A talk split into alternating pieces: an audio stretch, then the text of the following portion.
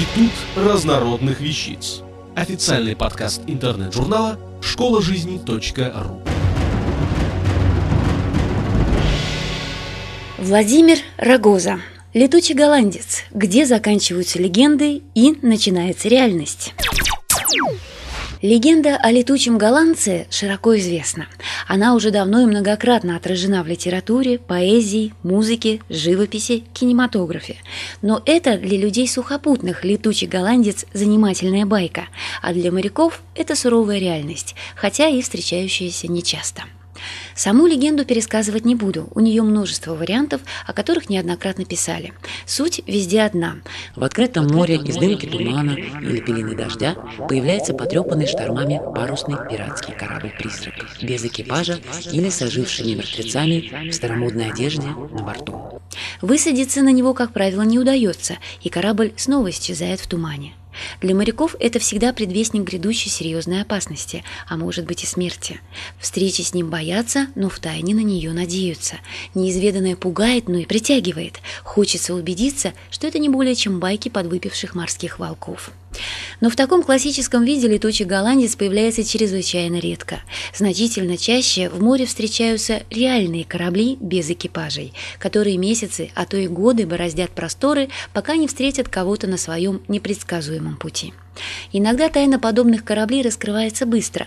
Чаще всего это бывает в случаях, когда команда оставила терпящее бедствие судно, но оно не затонуло, а продолжило свой путь по воле ветров и течений. Обычно о таком корабле появляется несколько заметок в прессе, затем же о нем забывают. Нет тайны, нет и интереса.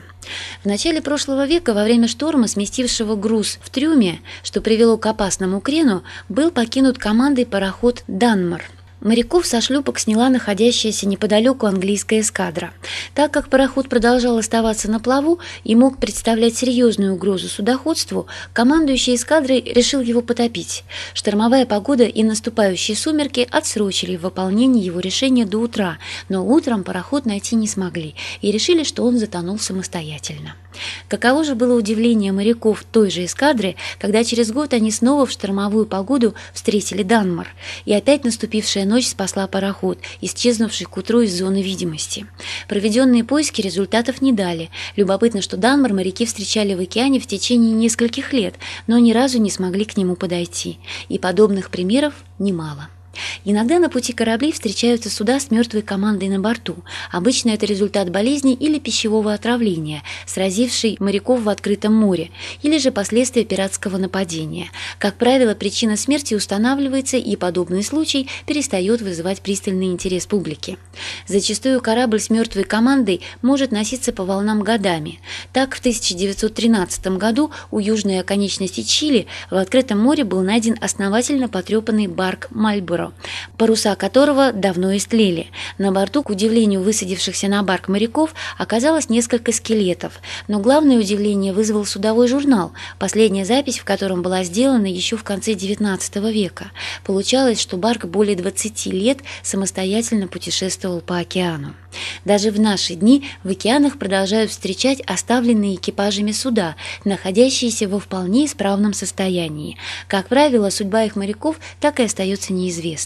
Естественно, что именно такие случаи вызывают самый жгучий интерес и попытки докопаться до истины. Причем разгадать тайны исчезнувших экипажей пытаются не только моряки, журналисты и охочие до сенсаций публика, но и эксперты солидных страховых компаний, серьезные ученые. Пожалуй, один из самых широко освещаемых подобных случаев произошел в 1872 году, когда в море английский корабль обнаружил брик Мария Челеста, на котором не было экипажа.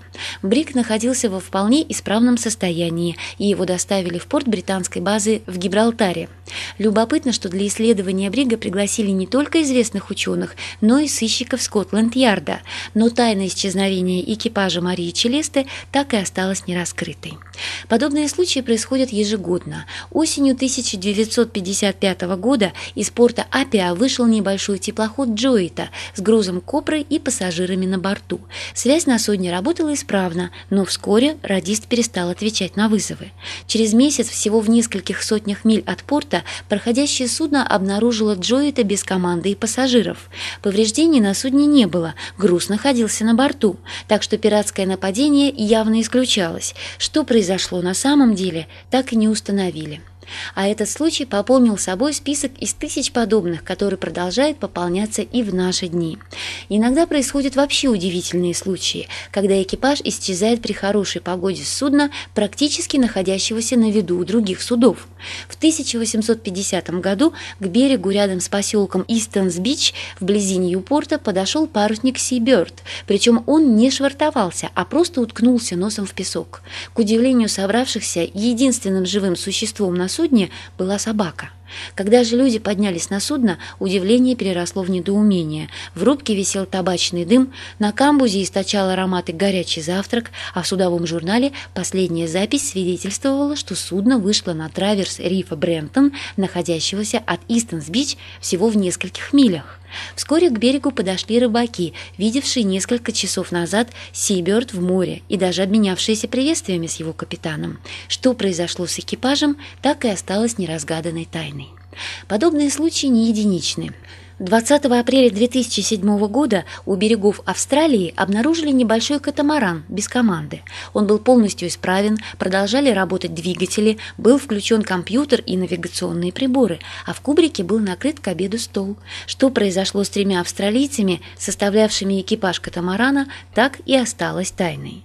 Что же происходит с экипажами подобных судов? Эту тайну пытаются разгадать уже несколько веков. Существует масса гипотез от экзотических похищений инопланетянами, случайный переход людей в параллельный мир или другое измерение, нападение громадного морского животного и тому подобных, до вполне реальных.